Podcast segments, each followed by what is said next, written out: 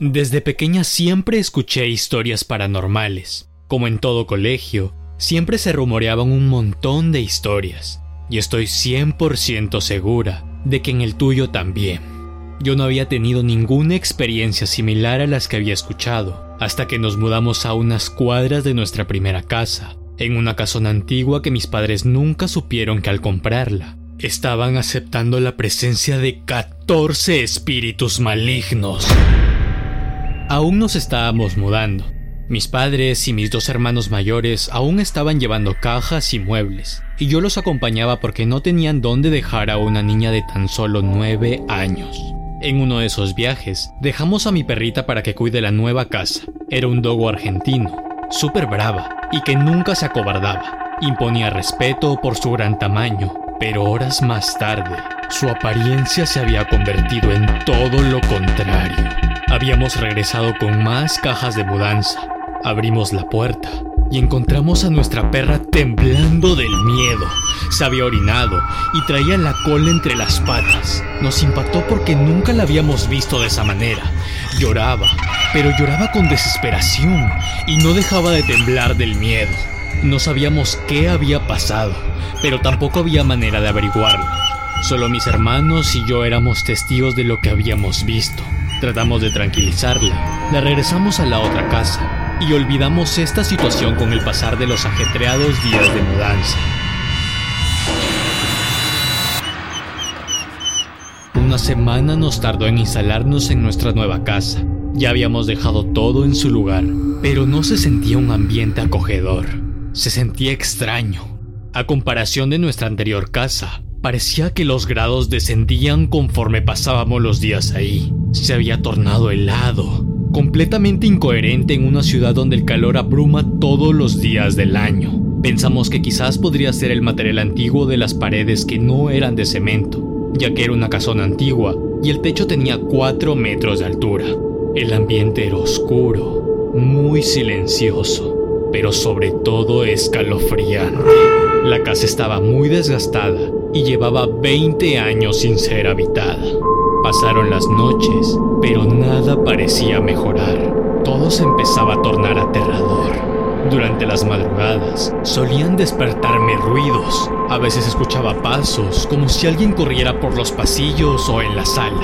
Escuchaba murmuros afuera de mi habitación, risas y sonidos ligeros de los que no podía deducir su procedencia. Era extraño, pero trataba de ignorarlo porque cuando le conté a mis padres no me creyeron. Es difícil que puedan creerle este tipo de cosas a una niña de 9 años, así que tuve que convivir y acostumbrarme a este tipo de situaciones.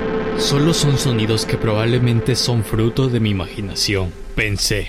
Nada había cambiado, hasta que una madrugada más de esas, todo empeoró radicalmente. Días atrás, a los sonidos que escuchaba se le había sumado la sensación que alguien me observaba. De reojo podía sentir que me miraban detrás de las cortinas mientras hacía mis cosas. Se asomaba y cuando me percataba y volteaba a ver, se volvía a esconder.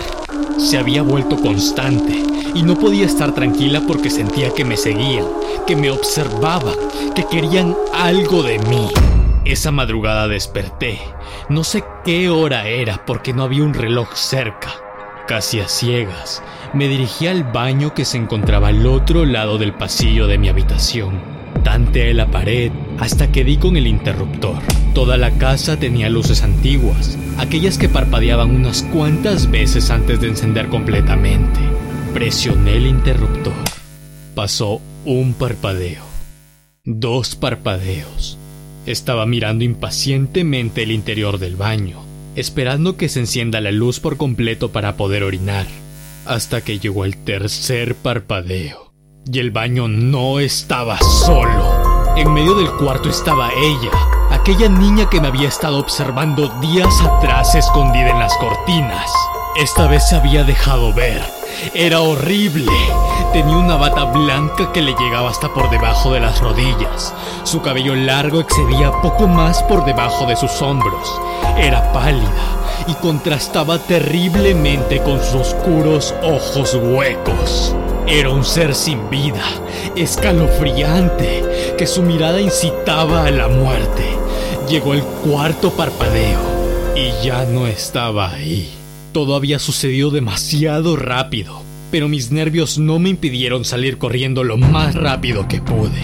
Me metí en mi cama, me tapé hasta el último cabello y no salí de ahí hasta que la luz del día apareció. Ni bien despertaron todos en la casa, les conté. Pero nadie me creyó otra vez. Nadie. Era demasiado frustrante para mí, porque no podía hacer más que comerme mi propio miedo. Desafortunada y afortunadamente, a los pocos días después dejé de ser la única persona en presenciar este tipo de acontecimientos. Yo había visto una entidad pero no sabíamos que había 13 más merodeando por nuestro nuevo hogar. Activa las notificaciones para no perderte la segunda parte de esta escalofriante historia. Y déjanos en los comentarios qué historias de terror se rumoreaban en tu colegio.